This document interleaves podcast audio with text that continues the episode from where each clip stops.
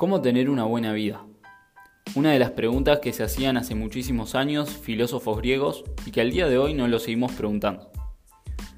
¿Cuál es la receta, cuál es la clave maestra para tener una buena vida? Una vida llena de satisfacción, de disfrute, de felicidad, de éxito, de realización personal. Poder disfrutar con las personas con las que nos rodeamos, familia, amigos, pareja.